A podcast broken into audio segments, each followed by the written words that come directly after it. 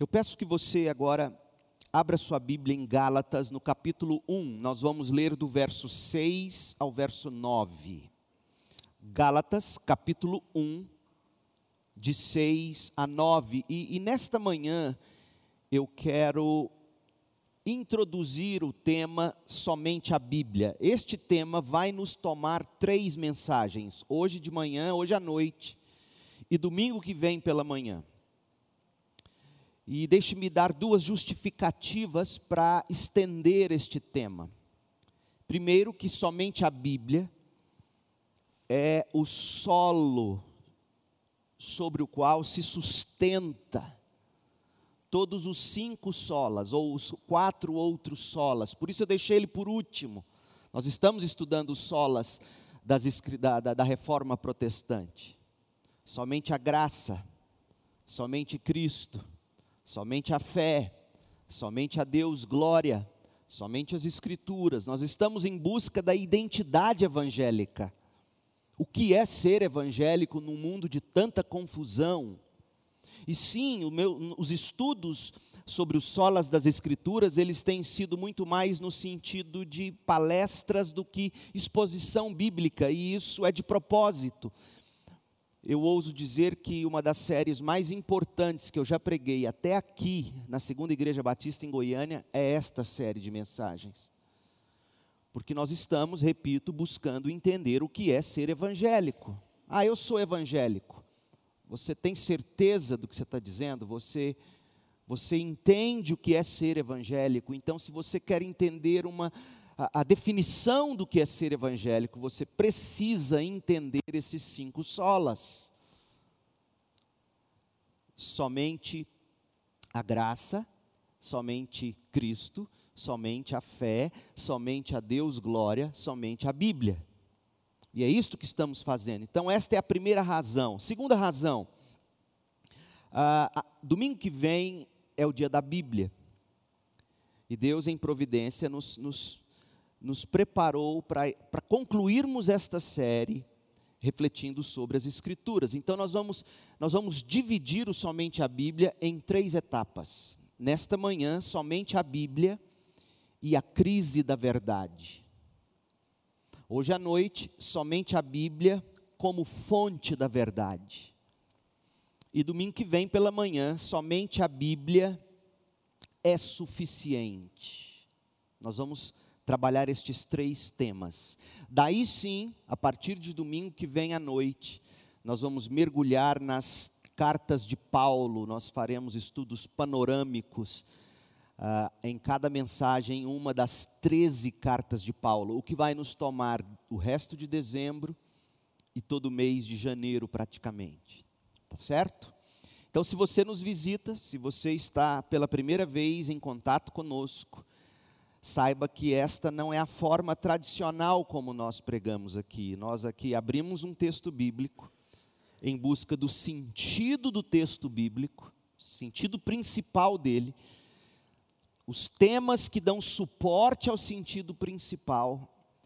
Nós interpretamos e aplicamos isso, isso nós chamamos de pregação expositiva. É assim que fazemos. Tá certo? Então, somente a Bíblia, Gálatas 1, de 6 a 9.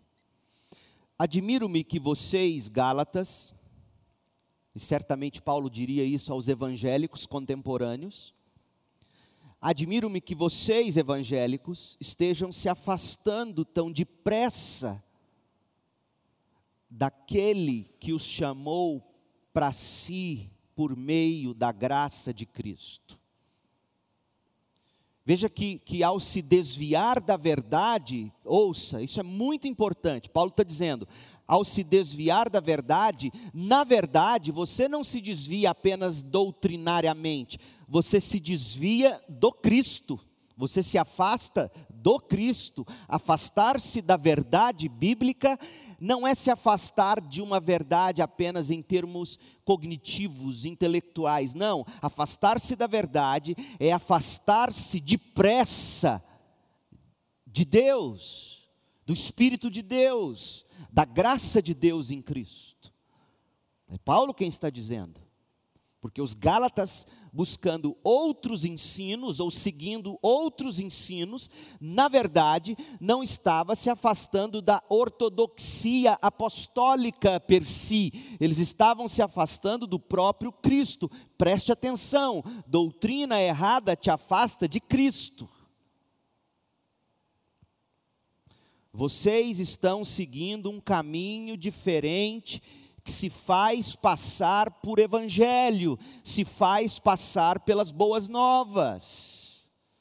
Esse caminho diferente, que, que tenta parecer evangelho, nos afasta de Cristo. E no verso 7, Paulo diz: Não são boas novas de maneira nenhuma estão sendo perturbados por aqueles que distorcem deliberadamente as boas novas de Cristo. Qual é a receita de Paulo para um quadro como este que ele acabou de pintar, verso 8?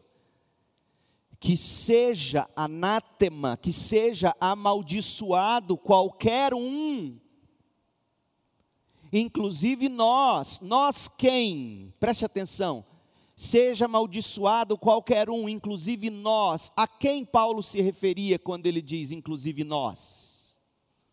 Os apóstolos. Inclusive nós, os apóstolos, que eles sejam amaldiçoados, ou eu mesmo. Ele se inclui aqui. Se eu lhes apresentar um evangelho diferente, ou qualquer outro apóstolo, ele tem que ser maldito.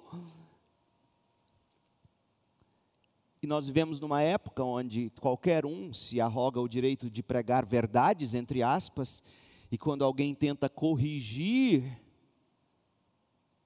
ah, não, você não pode falar assim do ungido do Senhor. Eu duvido que você gostaria de ser ovelha de um apóstolo Paulo. Seja maldito fulano de tal, por quê? Porque se desviou das boas novas de Cristo. Que seja amaldiçoado qualquer um, inclusive nós, ou mesmo um anjo de Deus. Um anjo do céu que anunciar boas novas diferentes das que lhes anunciamos. Repito, Repito o que disse antes: se alguém anunciar evangelho diferente do que vocês receberam, se alguém anunciar boas novas diferentes das que vocês receberam, que seja amaldiçoado. Tamanha a importância do tema somente a Bíblia. Porque se, se nos desviarmos da Bíblia, de fato nos desviamos de Cristo. Gálatas 1, verso 6. Portanto, deve ser maldito todo aquele que ensina a Bíblia e o Evangelho de forma diferente da intenção de Deus Pai, Deus Filho e Deus Espírito Santo. Mas deixe-me fazer uma pergunta para você: que é a verdade? Essa foi a pergunta que Pôncio Pilatos, governador da província romana da Judéia, fez a Jesus lá no tribunal, em João 18, 38. Que é a verdade? Questionamentos em torno da verdade é algo que acompanha o ser humano, gente, desde Adão e Eva. Desde o momento quando Satanás, possuindo o corpo da serpente, Satanás ah, incorporando-se ou, ou, tomando o corpo da serpente, Satanás se aproximou de Eva e de Adão e indagou a mulher no Éden a respeito do que é a verdade.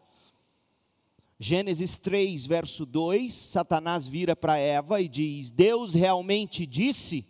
Ou é verdade que Deus disse que vocês não devem comer do fruto de nenhuma das árvores do jardim? Desde então, o tema sobre a verdade vem sendo batido e estudado, sobretudo a partir dos filósofos gregos, no início do século 6 antes de Cristo. Um pouquinho de história. E isso é importante. Se não para você que já está velhinho, de cabelos brancos, e eu louvo a Deus por isso, eu quero chegar lá Se para você não tem a menor importância, saiba que tem sim e muito para os seus netos que estão estudando. Portanto, paciência comigo. Porque agora, de forma muito especial, eu me dirijo aos seus netos, aos seus filhos, que estudam ou lecionam ou estão de alguma forma misturados com algum tipo de trabalho acadêmico ou cultural, que é sim o que acaba determinando os rumos de uma sociedade. Tales de Mileto é reconhecido como o primeiro filósofo, mas foi Pitágoras que cunhou o termo filosofia. Filosofia é a junção das palavras filos, amor, e sofia, conhecimento ou sabedoria. Então, filosofia significa amor ao conhecimento, amor à sabedoria. Agora preste atenção. Desse ponto em diante, de Tales de Mileto em diante, ou seja, mais ou menos entre os séculos 7 antes de Cristo e o século 6 antes de Cristo, a partir desse momento, a filosofia tornou-se a atividade do conhecimento que se dedica a compreender, a identificar, a comunicar a realidade, a comunicar a verdade sobre todas as coisas através de conceitos lógico-racionais. Importante, e aqui é importante dizer, a filosofia surgiu do abandono gradativo das explicações mitológicas. Ou seja, os filósofos não estavam mais contentes com as respostas dos mitos gregos, tampouco com as respostas da religião. E aí eles passaram a buscar o conhecimento, entre aspas, seguro da verdade, por meio da pura razão. Esse é o grande problema da filosofia. Indagações a respeito da verdade, povo, persistem até a atualidade, em todos os níveis. Todo mundo quer saber o que é a verdade. Por exemplo, o adolescente. O adolescente, quando ele começa a soltar as mãos da de seus pais para viver os sonhos do próprio coração, ele está em busca da verdade ou o inquiridor acadêmico que procura sistematizar o conhecimento pela pura razão, ou seja, todo mundo está em busca da verdade. Seu filho pequenininho, quando você vira para ele e diz não pode, e ele te diz por quê, ele está em busca da verdade. O ser humano nasce em busca da verdade. Deus nos criou assim. Mas que fazer quando a verdade está em crise e, e em nosso tempo, talvez mais do que em qualquer era, a verdade está em crise? Ano passado, a Universidade Federal do Maranhão realizou uma semana de estudos com o propósito de aprofundar e discutir questões, ouça bem, questões relacionadas à verdade e à pós-verdade por meio do conhecimento filosófico. Ou seja, um centro acadêmico inteiro, numa universidade federal do nosso país, se reuniu e é para lá que a gente ora, o vovô ora, a mamãe ora, o papai ora para enviar seus filhos para a universidade, de preferência para uma federal onde eles não vão precisar pagar. É o sonho de todo pai que um filho, um neto passe numa federal, é ou não é? Aí seu filho chega lá e o centro acadêmico de uma das cadeiras da universidade realiza o seu vigésimo terceiro simpósio em busca de verdade numa era pós-verdade. Diga para mim se esse tema não é relevante. E naquela vigésima terceira semana, realizou-se também um primeiro seminário de pesquisa filosófica. E olha o tema: filosofia e crise. Ensino, escola, currículo. Meu povo, esse povo se reuniu para refletir sobre aquilo que em pouco tempo estará dominando as escolas de alfabetização em cada município dessa nação. Acordem, papais e vovôs. Luciano Façanha é o coordenador, ou foi o coordenador das atividades, e ele especulou a razão para o tema em busca da verdade numa era pós-verdade. Ouça o que ele disse. Esse ano, 2019, o evento aborda todas as questões que envolvem a verdade. Meu povo, honestamente, quem é o povo que mais deve se preocupar com a verdade? Diga, quem é esse povo? O povo de Deus, o povo evangélico. Aqueles que creem em Cristo Jesus como único e suficiente Salvador. Ou seja, este tema em busca da verdade não é algo exclusivo de acadêmicos, pelo contrário.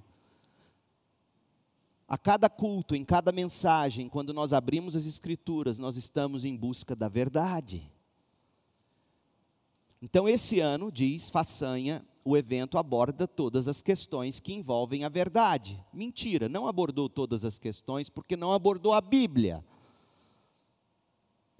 principalmente a crise da verdade no tempo contemporâneo. Ouça, nós vivemos em um mundo chamado de pós-verdade, por isso, vamos trabalhar essa temática em vários âmbitos: estética, política, moral, religião e outros.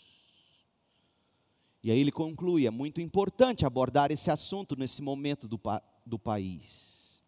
Duas expressões, gente, me chamam a atenção nesta argumentação. Duas expressões. Primeira é crise. E a segunda é pós-verdade. O que é crise? Crise, todos nós sabemos o que é. Crise é um estado de incerteza. Eu estou incerto a respeito de alguma coisa, logo eu estou em crise. Agora, o que é pós-verdade? Ô oh, meu povo, presta atenção nisso aqui, isso aqui é fundamental. Cada WhatsApp que você encaminha para o irmão, querendo ou não, você faz parte do que ele vai dizer agora. O que, que é pós-verdade? Filosoficamente, no mundo acadêmico. Pós-verdade é um, é, é um termo criado, é um neologismo que descreve a situação na qual na hora de se criar e de se modelar a opinião pública, ouça, na hora de se criar ou de se modelar a, opinião pública, os fatos objetivos, os fatos reais têm menos influência que os apelos às emoções e às crenças pessoais. Você entendeu? Ou seja, no mundo pós-verdade, não são os fatos objetivos que importam, o que importam são suas emoções, suas crenças pessoais. Realmente, este é um problema que todos constatamos no aumento, por exemplo, das fake news ou falsas notícias. Não importa mais o que é verdade o que importa é como suas emoções vão reagir àquela propaganda ou àquela mensagem. O que importa são suas crenças pessoais. Só que a maior crise não é a manobra oculta que uma notícia traz. Toda notícia traz uma manobra, não se iluda. Do Jornal Nacional ao WhatsApp que você recebe não existe notícia neutra. Ponto. A maior crise não é a manobra oculta, não é a manipulação que notícias falsas ou verdadeiras exercem sobre as pessoas. Sabe qual é a crise maior? Repito, não é a manobra, a crise maior é o que é a verdade? Porque ninguém dá mais importância a essa pergunta. Quem tem a verdade? A quem, a que ou aonde recorrer em busca da verdade, como encontrar a verdade. Essa é a, é pergunta mais importante. Desculpa. no mundo pós-verdade no qual nós vivemos, ouça o que eu vou te dizer, no mundo pós-verdade, que é o nosso mundo, o mundo dos nossos filhos, netos, bisnetos, nesse mundo a verdade não está num texto, infelizmente. Aliás, e aqui não é nenhuma crítica, porque você nunca me viu. É, eu, eu trago um, um iPad, ou, e aqui eu tenho dezenas e dezenas de versões bíblicas, mas na geração dos seus netos e dos seus filhos, eles nem mais veem a Bíblia em papel. A verdade é o que está na tela. Esse é o mundo em que a gente vive. A verdade não está num texto, por exemplo, a fonte da verdade, ouça, a fonte da verdade desta geração são os sentimentos, são as emoções do indivíduo. Textos até podem ser importantes, mas textos só serão verdadeiros quando tocarem ou evocarem os sentimentos do leitor. Esse é o problema. Então, para você entender, digamos que, que você, pai, vira para o seu filho e diz assim: você não pode comer o pudim. Essa é a verdade. É o que você disse. Você não pode comer o pudim. Amanhã você tem que fazer um exame e, e, já passou da hora, então você vai escovar os dentes, vai dormir. Você não pode comer o pudim. Essa é a verdade. E aí você vai escovar os dentes, volta e pega seu filho já tendo comido a metade do pudim. E aí você pergunta, mas eu não disse que você não podia comer o pudim? Aí ele te responde dizendo, mas eu senti que eu podia. Eu, eu, não, eu, eu não senti convicção no que você me falou, eu, eu escutei meu desejo. Esse é o mundo em que a gente vive. Onde não importa o que você diga, não importa a verdade, importa o seguinte: se a tal verdade mexe comigo ou não, porque se não mexeu comigo, não me interessa não deve ser verdade. Agora, se você tem dúvida de que no mundo acadêmico é isso que se discute, preste atenção no que argumentou uma professora de filosofia da Universidade Federal do Maranhão. Em novembro do ano passado, naquele simpósio do qual nós já falamos, ela ministrou um mini curso cujo tema era Verdade e Poesia. Preste atenção, verdade e poesia.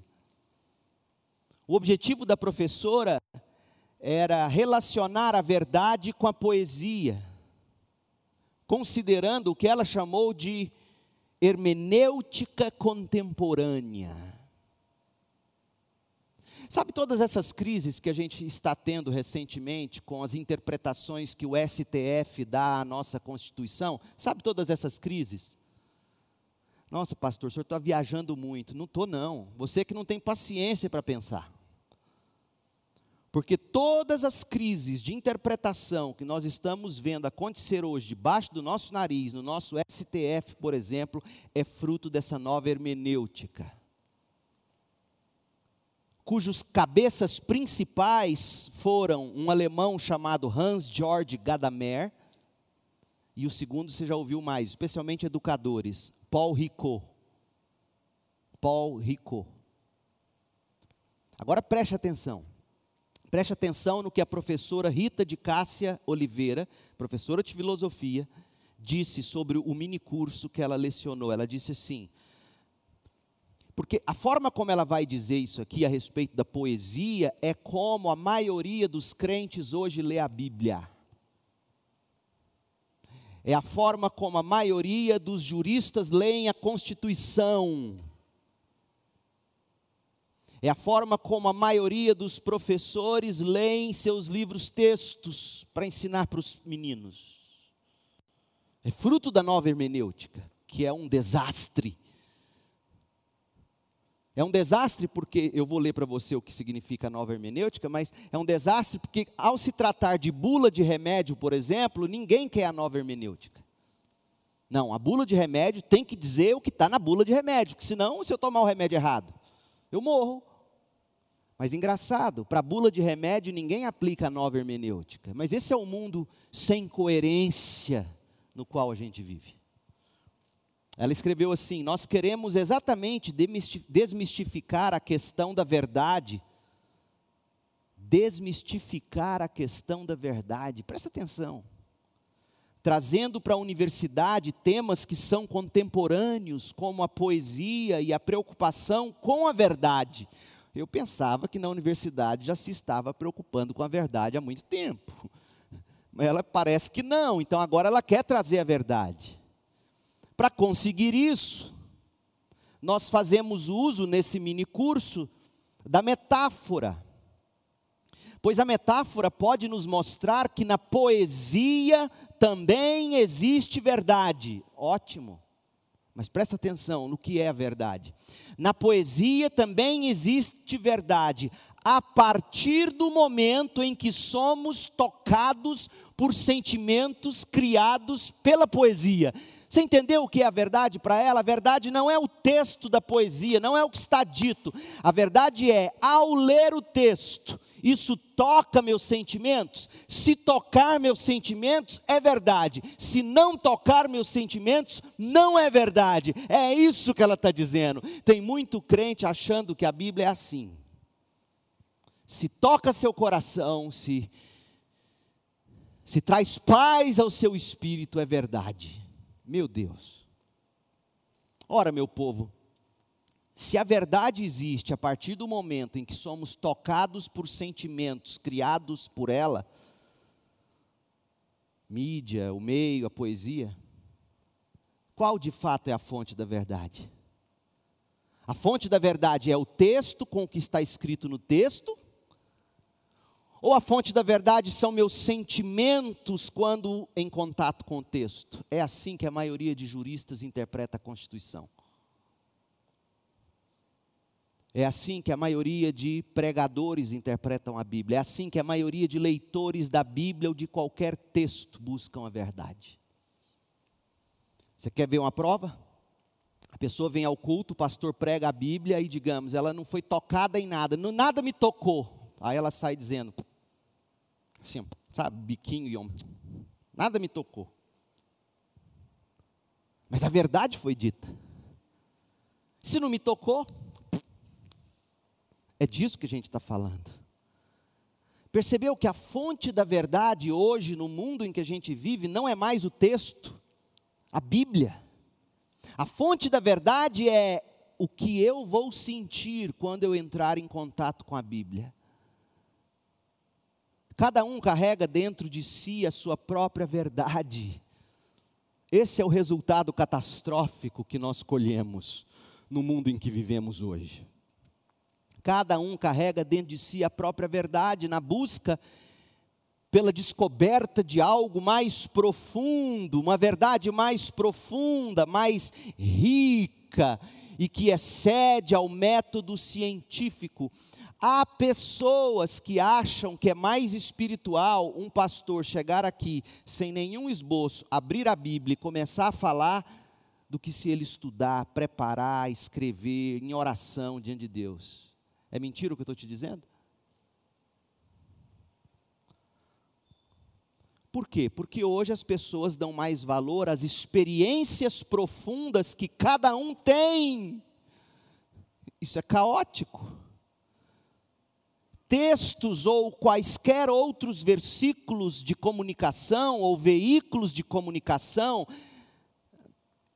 servirão para nós apenas, essa é a cultura em que a gente vive, revelação, conselho, religião, Bíblia, vão nos servir apenas a partir do momento em que somos tocados por sentimentos criados pelo que eu estou lendo, pelo que eu estou ouvindo.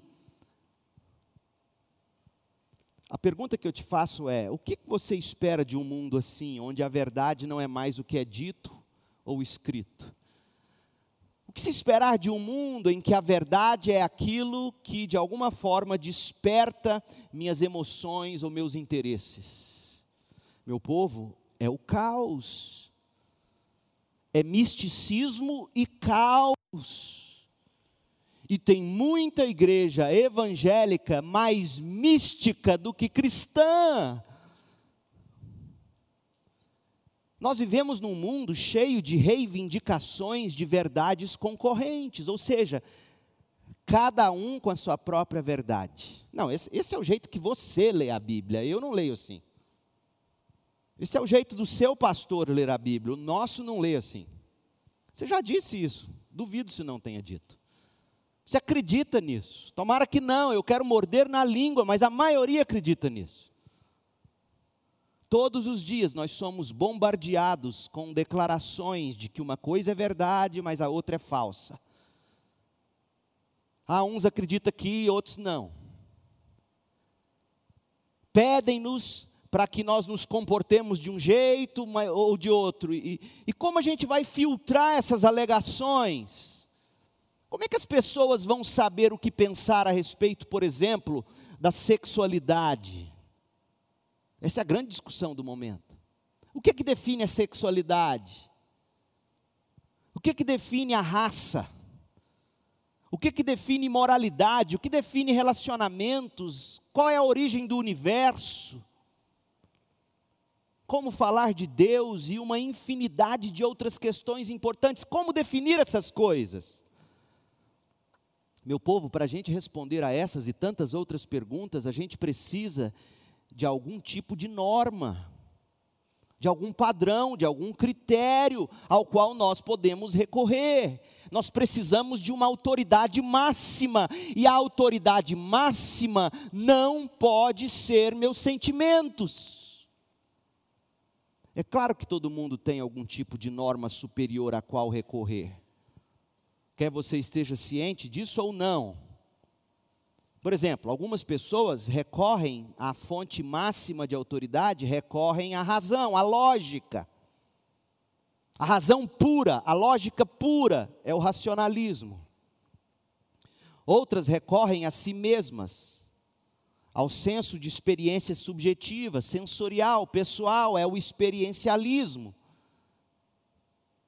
Existe aqueles que recorrem à cultura de origem, é o tradicionalismo. Existem aqueles que recorrem à, à, evolução do tempo e das ideias, é o liberalismo. Meu povo, embora haja alguma verdade em cada uma dessas abordagens, o cristão tem historicamente rejeitado todas elas como padrão último, como padrão decisivo para o conhecimento.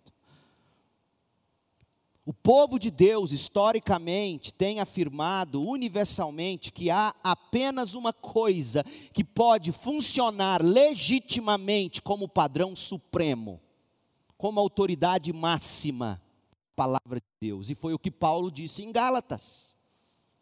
Fiquem com a palavra de Deus. Se um apóstolo vier dizendo algo diferente, é maldito. E se um anjo descer do céu dizendo algo diferente do que já está escrito, é maldito. A fonte decisiva de autoridade não é um que um anjo diz para mim, não é um que um superapóstolo diz para mim, não é o que a igreja diz para mim. A fonte última de autoridade é a Bíblia. Não pode haver nenhuma autoridade maior a que o próprio Deus revelou nas páginas da Bíblia. Isso foi só a introdução.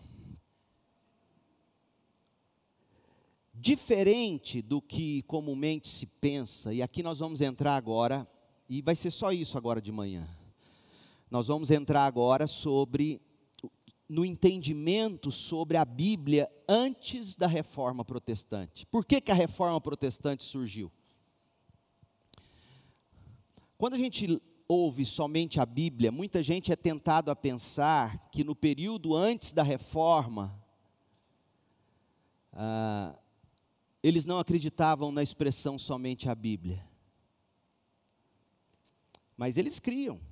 Por exemplo, em uma carta destinada a Jerônimo no ano 405 depois de Cristo, Agostinho escreveu o seguinte: Eu aprendi a atribuir aqueles livros que são de classificação canônica e somente a eles tal reverência e honra.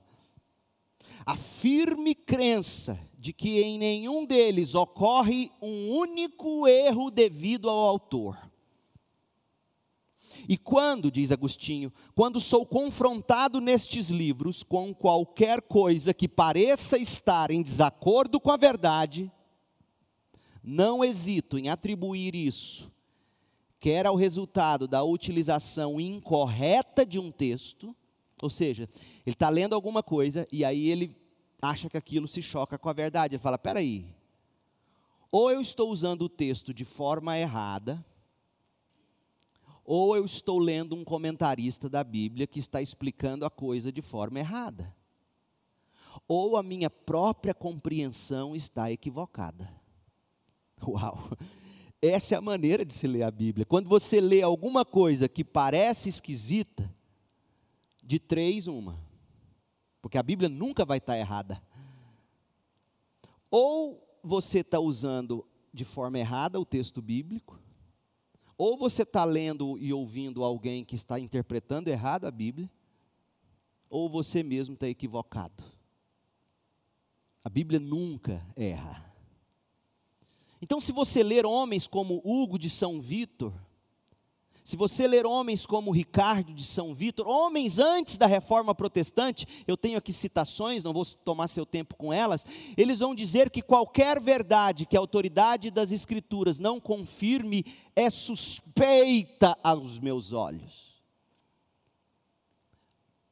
Mesmo durante aquele período que a história da igreja chama de escolástica, que foi um período de muita especulação sobre a Bíblia, onde eles liam a Bíblia a partir das lentes de filósofos como Aristóteles, sobretudo, e o homem da era da escolástica foi Tomás, Tomás de Aquino.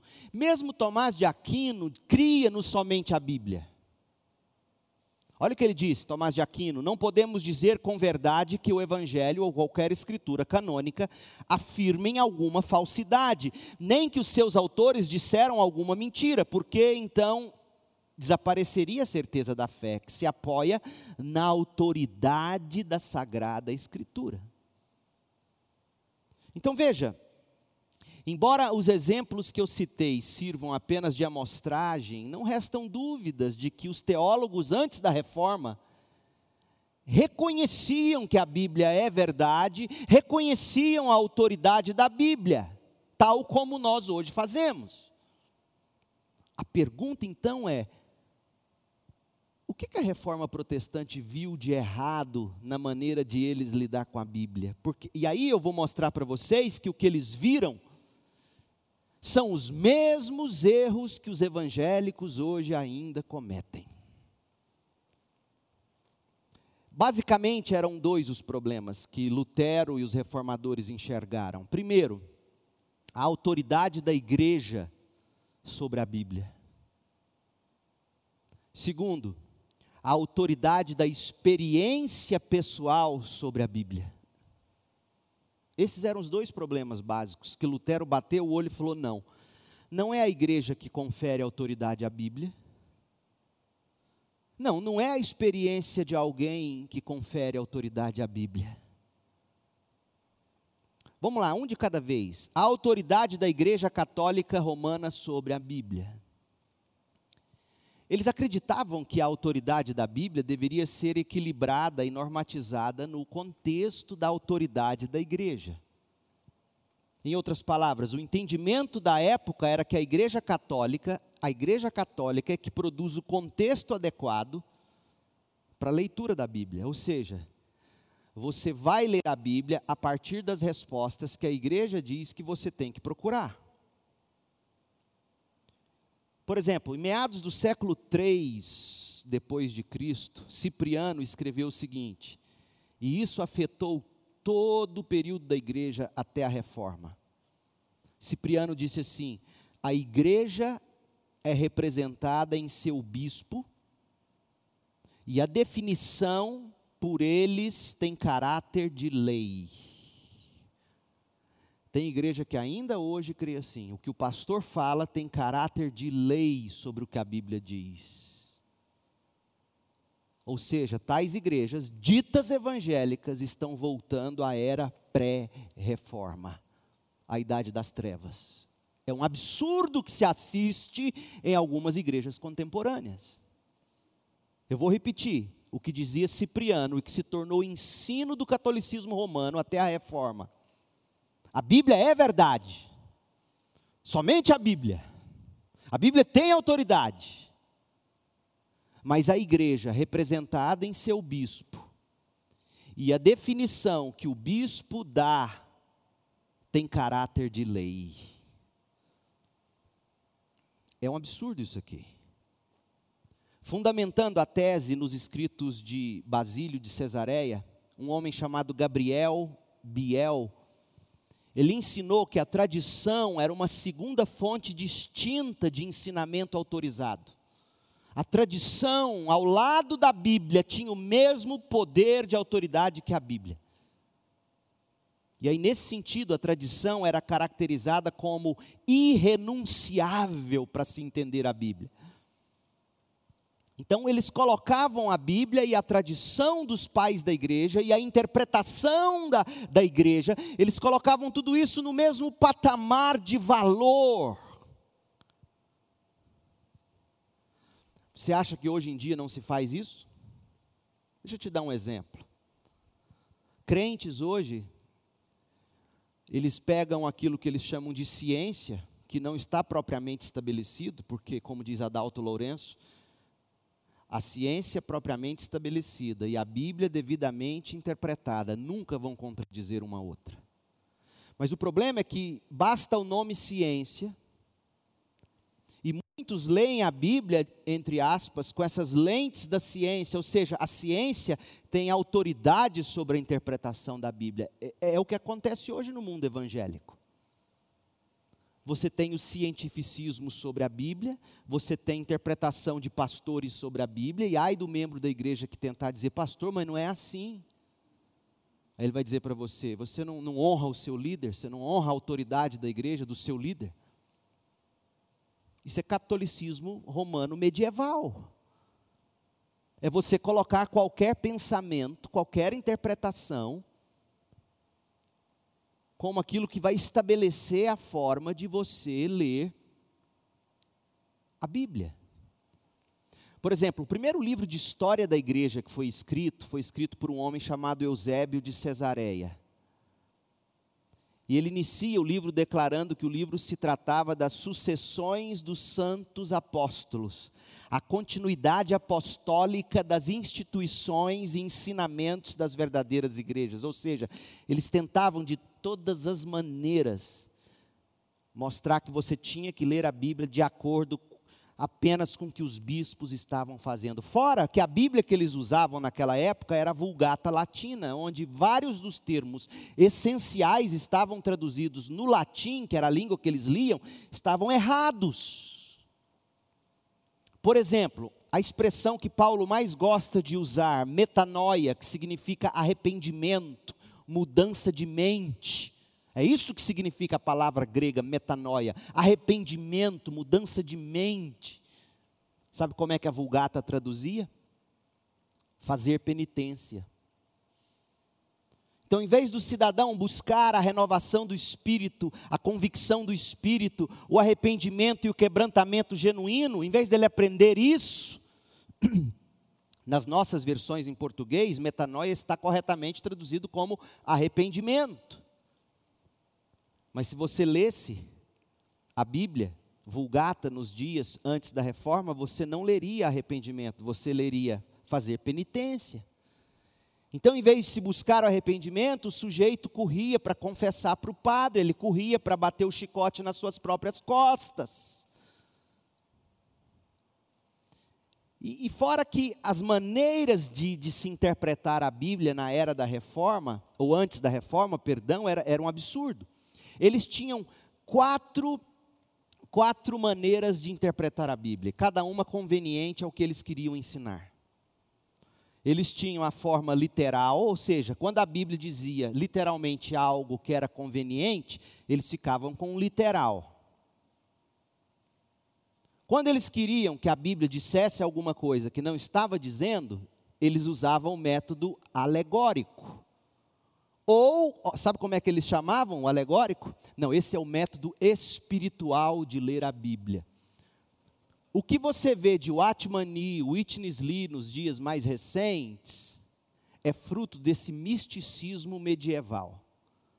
A alegoria, ou sentido espiritual, ou eles usavam o sentido figurado, ou eles usavam o sentido místico, escatológico. Então, esses quatro sentidos eram manipulados pelo magistério da igreja para que a Bíblia dissesse aquilo que a igreja queria que a Bíblia dissesse.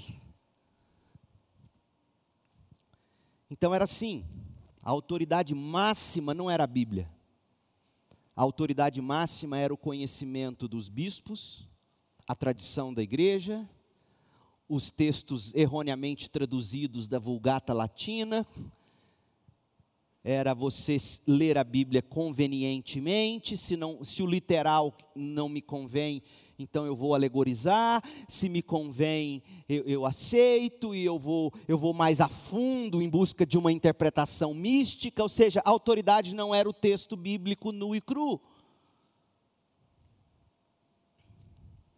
Isso tem até hoje. Muitos dos novos membros que nós temos recebido na nossa igreja, com experiências de onde eles vêm, relatam exatamente o que eu estou te dizendo. Se você tiver a paciência de sentar com eles e ouvir, eles vão te dizer, pastor, tudo o que o senhor está dizendo sobre o catolicismo romano, a autoridade da igreja e do bispo sobre a Bíblia, como forma de, aprender, de ler a Bíblia como o bispo diz que tem que ler. Aliás, eles nem deixavam a Bíblia na mão do povo. Ainda hoje você vê em muitos meios evangélicos. Mas existia um segundo problema. A autoridade da experiência pessoal sobre a Bíblia. E esse problema, ele nasce dentro do que se chama movimento da reforma. São revelações extra-bíblicas como fonte de autoridade. Houve um homem chamado Thomas Muntzer, Thomas Mantzer, ele é um anabatista, e eu digo isso porque esses místicos, na maioria eles eram anabatistas, e os anabatistas, nós batistas herdamos algumas coisas deles, algumas. Principalmente nós herdamos dos anabatistas o batismo de crentes, o sistema de governo, a separação entre igreja e Estado mas nós não herdamos dos anabatistas a forma de ler e interpretar a Bíblia, nós não herdamos dos anabatistas a maneira como eles viam a salvação e outras coisas mais. Então, esse homem, Mantzer, que era anabatista, um dos primeiros teólogos alemães, primeiro ele se tornou seguidor de Lutero, depois ele virou a casaca contra Lutero e começou a escrever vários textos contradizendo Lutero. E esse homem entrou em crise espiritual, igual Lutero entrou no início da conversão deles. Só que, diferentemente de Lutero, Mantzer começou a buscar respostas nas suas experiências, ouçam, experiência profunda com Deus. Madame Guion, para quem conhece a história, o Atmani bebe tudo dessa mesma fonte dos místicos alemães. Então, ele queria uma experiência profunda com Deus a partir da sua própria experiência.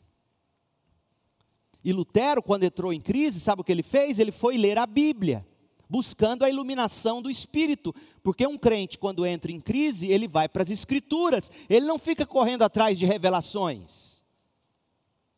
Tem gente escrava de revelação, escrava de profetas e profetisas escrava de sonhos, escrava de agoro, isso é paganismo, agoro é paganismo. Mantzer, em vez de ir para a Bíblia na iluminação do Espírito, começou a ler esses místicos. E aí ele leu nos místicos que Deus primeiro te manda para um vale de sofrimento, e olha o que ele dizia: a concepção dele era de que para se ouvir a palavra interna, existe uma palavra interna, era preciso chegar ao abismo da alma. E eu vou ler o que ele dizia, porque é exatamente o que a maioria dos supercrentes de hoje diz. Olha o que Mantzer dizia. sem essa experiência profunda com Deus, ninguém poderá dizer algo profundo a respeito de Deus. Ainda que haja devorado cem mil Bíblias. Você entendeu o que ele está dizendo? Ou você tem uma experiência mística com Deus, ou você pode ler a Bíblia o tanto que você quiser, que você não vai falar de forma profunda sobre Deus. Isso aqui é uma loucura.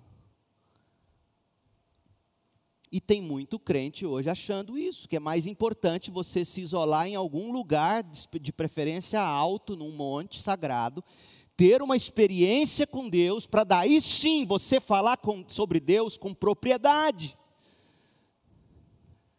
É loucura, é paganismo, é voltar à era dos vikings. Obrigado, meu irmão. Isso aqui é refluxo. Resomeprazol, nada está resolvendo. E já parei com a coca.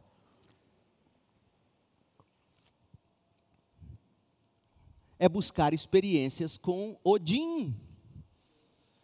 Tem gente fazendo hoje isso e chama isso de evangelicalismo, de crente, de ser evangélico. Para com isso, somente a Bíblia não é a sua experiência validando ou não a Bíblia. Isso, isso é loucura.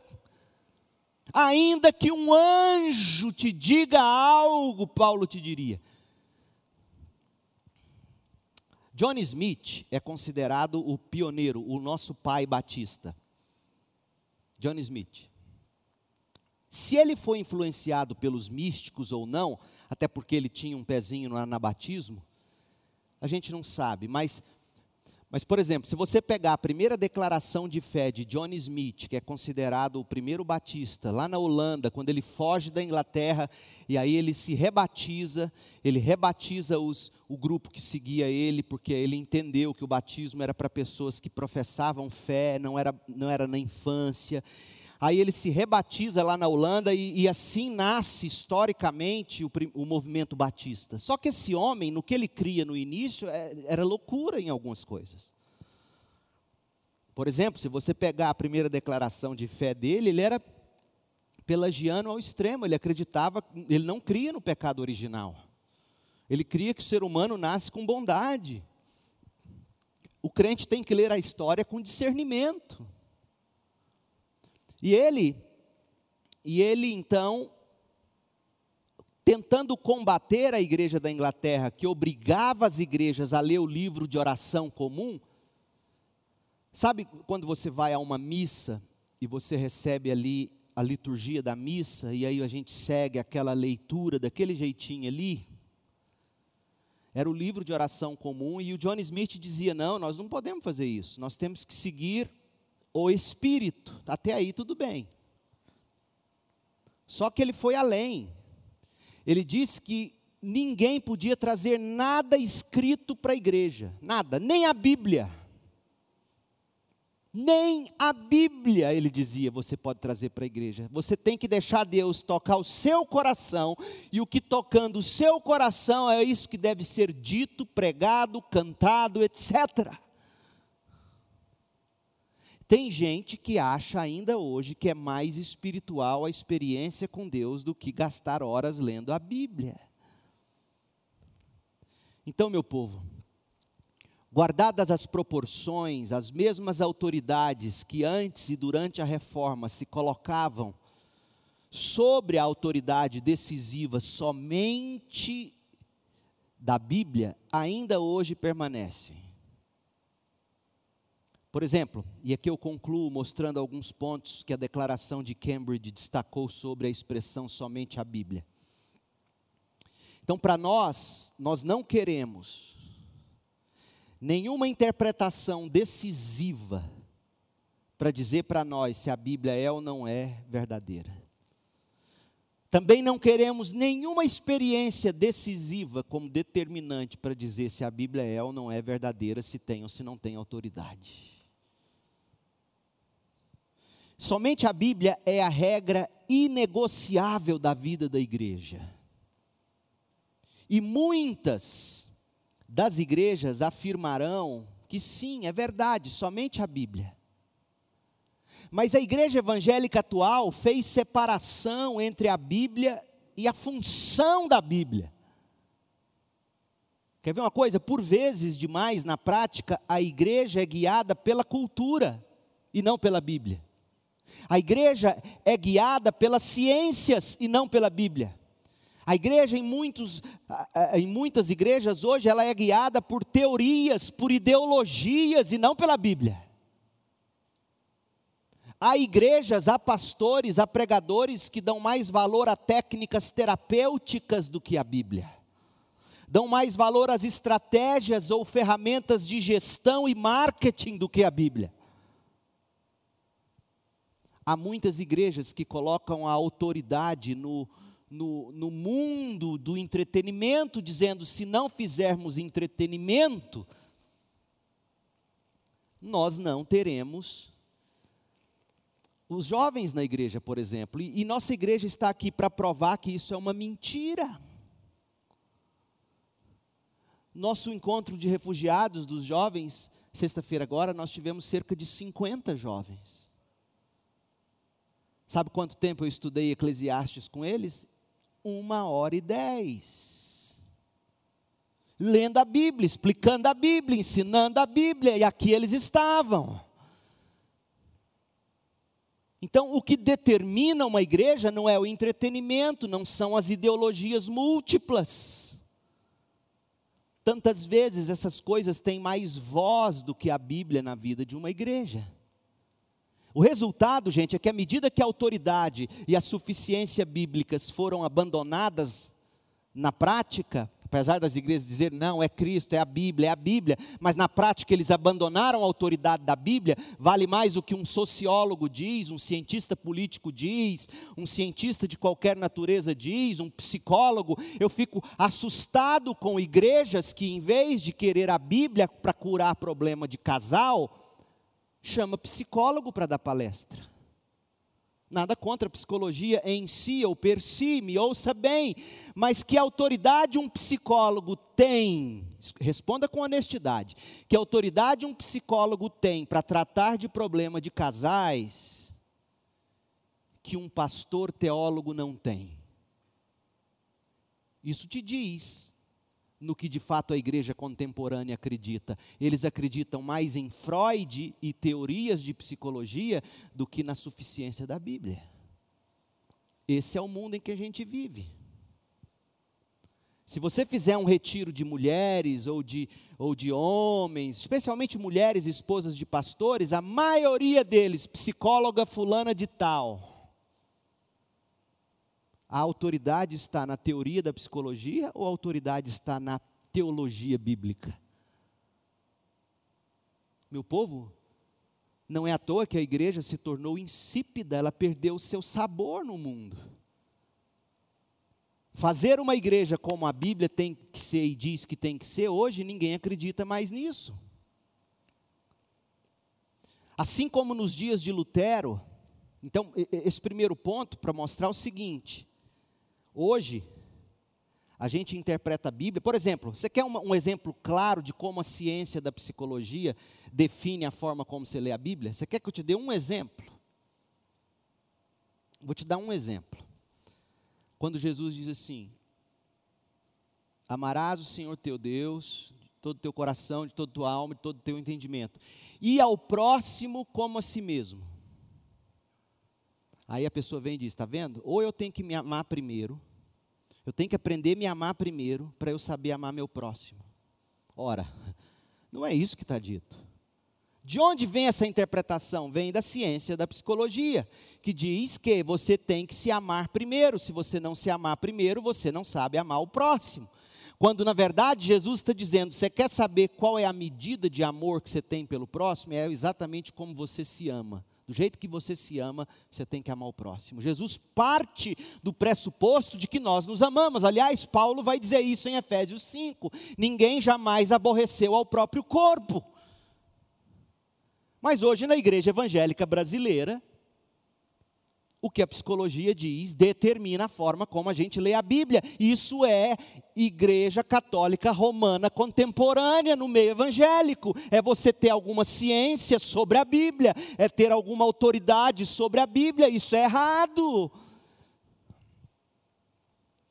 Igrejas, por exemplo, que quando vão definir estratégias de crescimento, olha, ou seja, as ferramentas de marketing e gestão são mais autoritativas do que a Bíblia. Então, eles vão definir estratégias de crescimento. Aí, a primeira coisa que eles dizem é o seguinte: você tem que definir seu público-alvo. Você quer ser uma igreja que vai atingir adolescentes ou casais na faixa etária tal? Meu Deus, onde na Bíblia está dito que a igreja tem que ter público-alvo? Aliás, o público-alvo, Jesus deixou claro qual é: ide por todo mundo. Mas não, hoje a ciência da gestão e do marketing, a ciência da sociologia, a ciência da psicologia, a ciência, seja ela qual for, tem autoridade decisiva sobre a Bíblia. Não é à toa que nós vivemos um caos evangélico. Outra coisa, assim como nos dias do Lutero, em nossos dias também a palavra e o espírito tantas vezes são colocados um contra o outro. Mais espirituais são aqueles com experiências profundas com Deus. Mais espirituais não são aqueles que se debruçam sobre a leitura bíblica. O Espírito de Deus nos redime, nos santifica, na medida em que nós bebemos e buscamos na palavra de Deus a verdade. Meu povo, a Bíblia deve nos levar além de nossas necessidades percebidas. Sabe qual é a maior necessidade do ser humano? Não é ser feliz, não é ser amado. A Bíblia vai dizer que a maior necessidade do ser humano é ser regenerado uma vez regenerado, uma vez com os olhos abertos, para enxergar a maravilha de Deus, eu me curo, eu me curo no momento em que eu esqueço de mim mesmo e aprendo que existe algo mais belo do que eu, aquele que me criou e que me amou ao ponto de entregar o próprio filho para me resgatar do pecado, para me resgatar de mim mesmo, para me resgatar do meu amor próprio e me fazer me deliciar em quem ele é. Essa é a essência do amor. A maior necessidade do homem não é ser amado ou sentir-se amado. Isso é a psicologia que diz. A maior necessidade do homem é ele enxergar a glória de Deus em Jesus, e isso é fruto da regeneração. A maior necessidade do homem é ser justificado diante de Deus, do contrário, ele será condenado. Então nós precisamos de regeneração, de salvação, de justificação, de santificação, de glorificação. A Bíblia é sobre isso. E quando você lê a Bíblia com qualquer outras lentes, você está agindo como agiam os católicos romanos medievais. Você está tomando outra ciência como decisiva para você ler a Bíblia. Isso é um caos. E quando você acha que o que você precisa é de uma experiência profunda com Deus, a parte da Bíblia, você está agindo como os místicos anabatistas dos dias de Lutero. E deixa eu te fazer uma afirmação, e você não é tolo, você sabe que eu tenho razão. O mundo evangélico contemporâneo voltou ao período pré-reforma protestante. Para nossa desgraça. A obra do Espírito na experiência pessoal não pode ser desvinculada da Escritura o Espírito não fala de forma regeneradora, santificadora, de uma maneira independente da Bíblia. Nós precisamos da Bíblia para que o Espírito de Deus haja e sopre vida.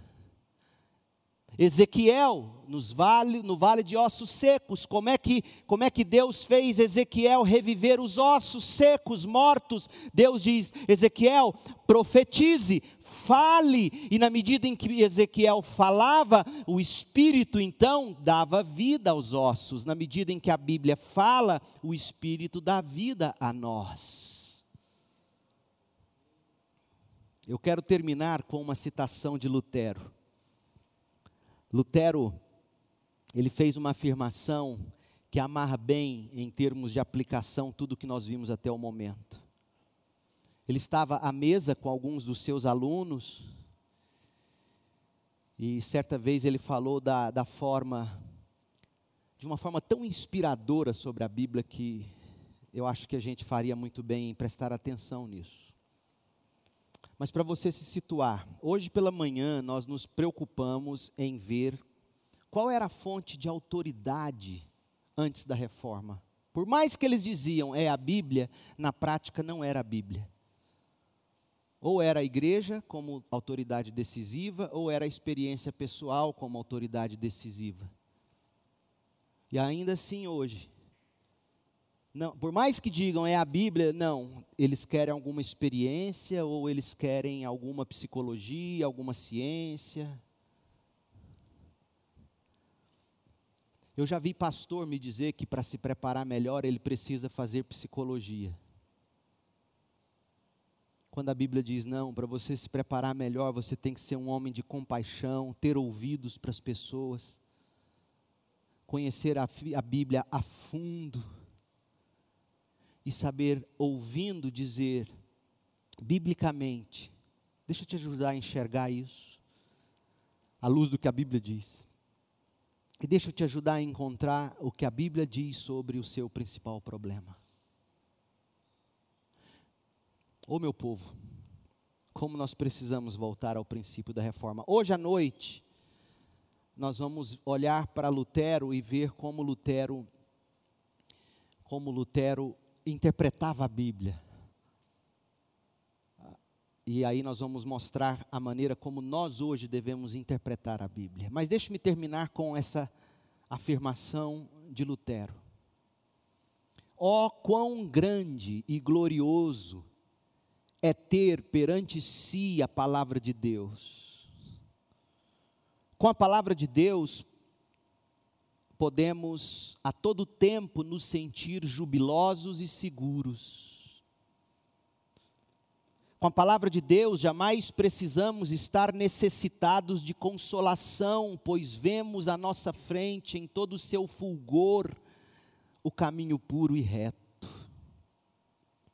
Aquele que perde de vista a palavra de Deus cai em desespero a voz do céu não mais o sustenta. Que voz o crente tem que ouvir? A voz do céu. E de onde vem a voz do céu? Da Bíblia. Aquele que perde de vista a palavra de Deus cai em desespero. A voz do céu não mais o sustenta. Ele segue apenas as inclinações desregradas do seu coração e a vaidade do mundo que o conduzem à própria destruição. Oh, meu povo, que sejam amaldiçoados quaisquer um, qualquer pessoa, incluindo nós, autoridades, apóstolos, pastores, que seja amaldiçoado até mesmo um anjo, qualquer experiência pessoal, que anuncie evangelho diferente do que os apóstolos nos entregou nas Escrituras. Repito o que eu disse antes se alguém anunciar para você evangelho diferente do que vocês receberam na Bíblia, amaldiçoe e procure pelo evangelho puro e genuíno. Oremos. Pai, em nome de Jesus, nós precisamos de sabedoria, de iluminação, de discernimento. Para que a tua palavra seja de novo, mais uma vez, decisiva em nossas experiências com o Senhor, na forma como lidamos com os problemas da alma. Que a Sua palavra seja decisiva na maneira como lidamos com os nossos conflitos. Que a palavra seja decisiva na maneira como nós somos igreja Ó oh Deus, nesse mundo onde a verdade está em crise, nesse mundo pós-verdade, onde o que mais vale é a experiência das pessoas, faça de nós um povo cuja experiência é medida e definida decisivamente pela Bíblia. Um povo cujas emoções se pautam pelas Escrituras Um povo, sim, que entende que a ciência propriamente estabelecida, propriamente estabelecida, e a Bíblia corretamente interpretada, não vão entrar em choque.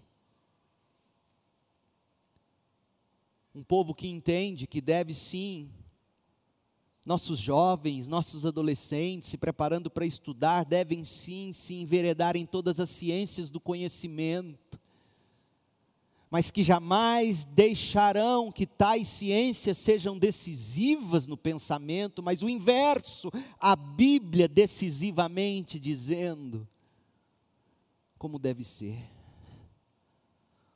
Ó Deus, faça de nós uma gente assim, que tem somente a Bíblia como fonte de verdade, num mundo em que a verdade está em crise. Um povo que entende que Jesus Cristo é a verdade. E é no nome dele, do Cristo soberano e glorioso, nosso Salvador gracioso. É no nome dele que oramos. Que a graça do Senhor Jesus Cristo, o amor de Deus, o Pai, a consolação do Espírito, estejam sobre o teu povo hoje e para sempre, em nome de Jesus. Amém.